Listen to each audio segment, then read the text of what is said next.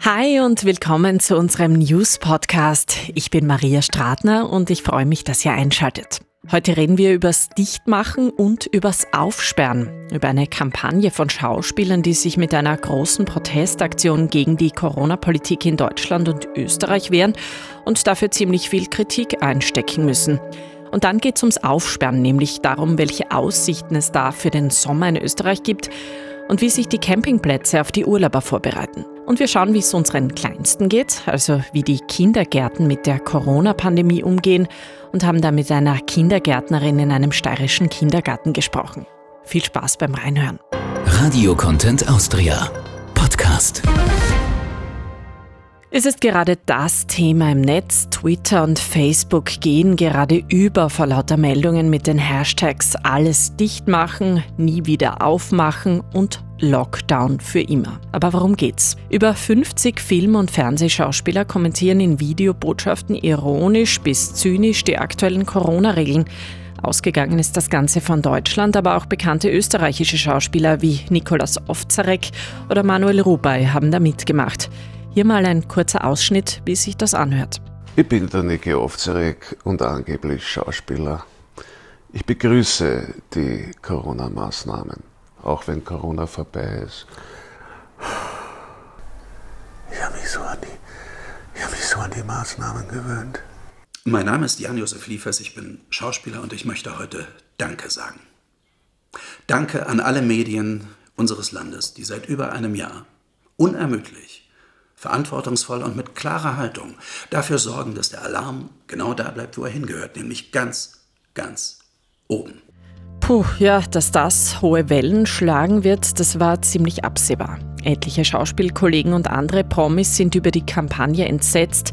Der deutsche Moderator Tobias Schlegel twittert zum Beispiel, die Schauspielerinnen von Alles dicht machen können sich ihre Ironie gerne mal tief ins Beatmungsgerät schieben. Gefeiert wird die Aktion jetzt von Verschwörungstheoretikern und Rechten in Deutschland und das macht einige, die da mitgemacht haben, jetzt auch schon stutzig und viele distanzieren sich jetzt auch. Ja, ob Ironie und Zynismus in diesen Zeiten wirklich das geeignete Mittel für Protest sind, darüber kann man diskutieren. So manche Diskussion wird sich aber ohnehin bald erübrigen, hoffentlich zumindest, nämlich dann, wenn wieder aufgesperrt wird. Die türkis-grüne Regierung hat ihren Plan für die Öffnungen vorgestellt. Ab 19. Mai sollen Gastro und Tourismus wieder aufsperren und auch Kulturveranstaltungen sollen dann wieder möglich sein.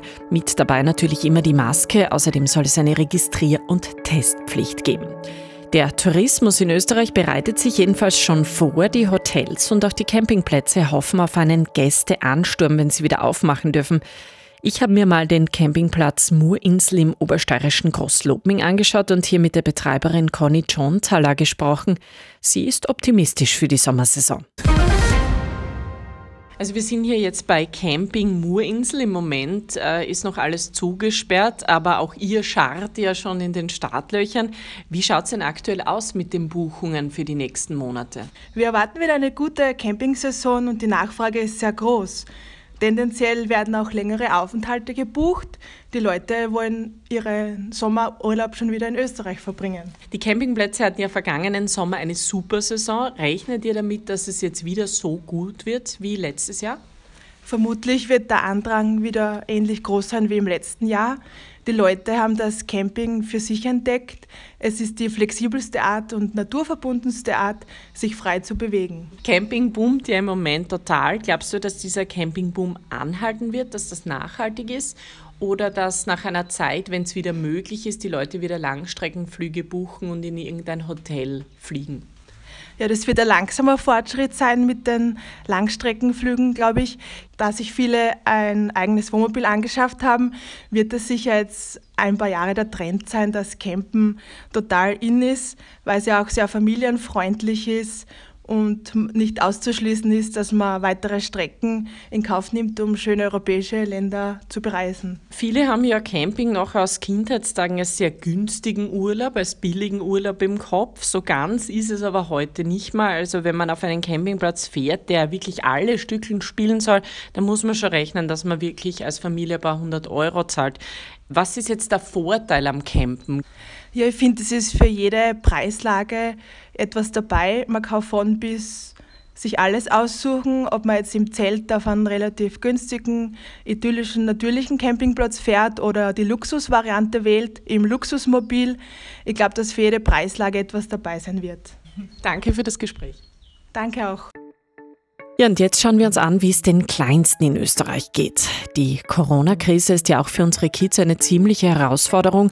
Aber wie geht's den Kleinen in der Pandemie? Michael Stieber hat das Roswitha Göre gefragt. Sie ist seit 40 Jahren Leiterin des Kindergartens in Hitzendorf bei Graz. Wie spürt man das bei den Kindern? Wie reagieren die auf das Ganze? Also wenn das Wort Corona fällt, dann merkt man, dass in der Gruppe gleich zehn Kinder gibt, die verändern ihre Körperhaltung, spitzen ihre Ohren und warten, was kommt, weil sie einfach aus den Medien wissen, okay, Corona ist etwas, das uns sehr beschäftigt und das den Alltag auch sehr verändert. Das heißt, die bekommen das zu Hause auch wirklich sehr mit, wie das Ganze ist und politisch, was da läuft und so weiter.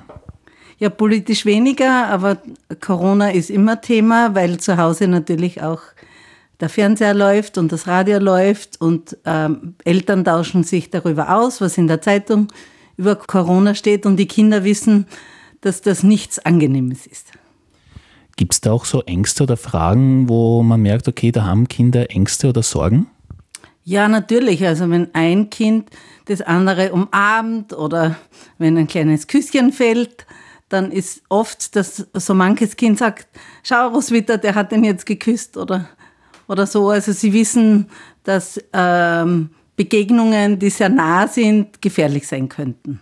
Ist aber nicht so, dass äh, manche genau diese Berührungen, diese Nähe mit Gleichaltrigen auch unbedingt brauchen? Es ist ganz wichtig, dass im Kindergarten auch in dieser Zeit Berührungen unter den Kindern möglich sind, weil der Kindergarten soll für die Kinder ein Feld sein, wo sie nicht immer im Kopf haben sollen, Achtung, es ist Corona, sondern die Kinder sollen möglichst spielen, wie sie immer gespielt haben. Anders natürlich hat sich auch vermutlich die Zusammenarbeit oder der Kontakt mit den Eltern gestaltet. Wie hat sich das entwickelt und, und, und welche Sorgen haben auch da die Eltern vor allem gehabt? Ja, der große Unterschied ist, dass die Eltern nicht mehr ins Haus dürfen. Das heißt, es ist ja Betretungsverbot. Und äh, besonders zu Beginn des Kindergartenjahres war das eine große Herausforderung in der Eingewöhnungsphase. Also auch die Eltern von den Neuen durften nur so lange mit, wie es unbedingt nötig war. Äh, Eltern von Kindern, die schon längere Zeit im Kindergarten sind, haben uns von Anfang an die Kinder bei der Eingangstüre übergeben. Und äh, das macht schon auch was, weil wir leben auch vom Kontakt mit den Eltern und äh, wir suchen dann über Telefonate zum Teil dann auch Kontakt mit den Eltern, um uns trotzdem auszutauschen. Merken Sie, dass äh, die Kinder, was jetzt ähm, auch so Nachrichten betrifft, Sie haben schon angesprochen, man, auch die Kinder kriegen das natürlich mit, äh, zu Hause, Gespräche, Nachrichten, Fernsehen und Radio, ähm, dass die Kinder da auch viel interessierter sind, was da so passiert? Die Kinder sind sehr interessiert und die Kinder haben, obwohl sie noch Kindergarten Kinder sind ja fast alle auch selber Gesichtsmasken und wir merken einfach, dass Kinder jetzt auch weniger mitgenommen werden zum Einkaufen und dass sie auch weniger Freunde treffen. Also es sind schon viele Veränderungen für die Kinder. Der Kontakt mit Gleichaltrigen, ähm, der passiert für viele Kinder oder für manche Kinder vermutlich jetzt nur mehr im Kindergarten, oder? Genau. Also viele haben privat recht wenig Kontakte, wenn es nicht wirklich Verwandtschaft oder sehr nahe Nachbarn gibt, meiden viele Familien Kontakte natürlich, um die Familie zu schützen. Und wir merken, dass es umso wichtiger ist, dass der Kindergarten ein Treffpunkt für die Kinder ist. Und wir bemühen uns auch, dass wir jetzt in dieser Zeit mit den Kindern ganz besonders viele Dinge machen, die einfach riesen Spaß machen dass sie einfach ja, unbelastete Stunden im Kindergarten erleben. Welche Wünsche hätten Sie jetzt als Kindergartenpädagogin, als Leiterin eines Kindergartens an die Politik? Ja, das Wichtigste ist einfach, dass Sie uns immer wieder unterstützen, dass auch in den Medien immer wieder auch vorkommt, dass nur gesunde Kinder in den Kindergarten gebracht werden. Das ist einfach ein Schutz für uns und für die anderen Familien. Äh, es gibt immer wieder leider Familien, die sich nicht ganz daran halten. Es ist ja auch kein Wunder bei der Berufstätigkeit der Eltern. Es ist einfach mit diesen Pflegefreistellungen die Zeit einfach so kurz, wo man bei seinem Kind zu Hause sein kann, dass die Eltern da halt wirklich sehr oft nicht wissen, was sie tun sollen. Was wäre Ihr großer Wunsch oder was wünschen Sie sich, dass wenn das Gröbste vorbei ist und wir nicht immer nur über Corona sprechen, was wollen Sie da mit den Kindern unbedingt machen? Ja, wir wollen wieder Feste feiern, die einfach in der Öffentlichkeit auch zu sehen sind. Wir wollen unser Laternenfest wieder am Abend feiern. Wir wollen wieder mit den Eltern in Kontakt treten. Wir wollen wieder Elternabende machen. Solche, solche Dinge, die sonst eigentlich für uns immer normal waren. Ich würde sagen, das sind die Aussichten, auf die wir uns alle freuen. Aber fürs Erste freue ich mich, wenn ihr das nächste Mal wieder dabei seid. Alles Liebe und bis bald. Sie hörten einen Podcast der Radio Content Austria.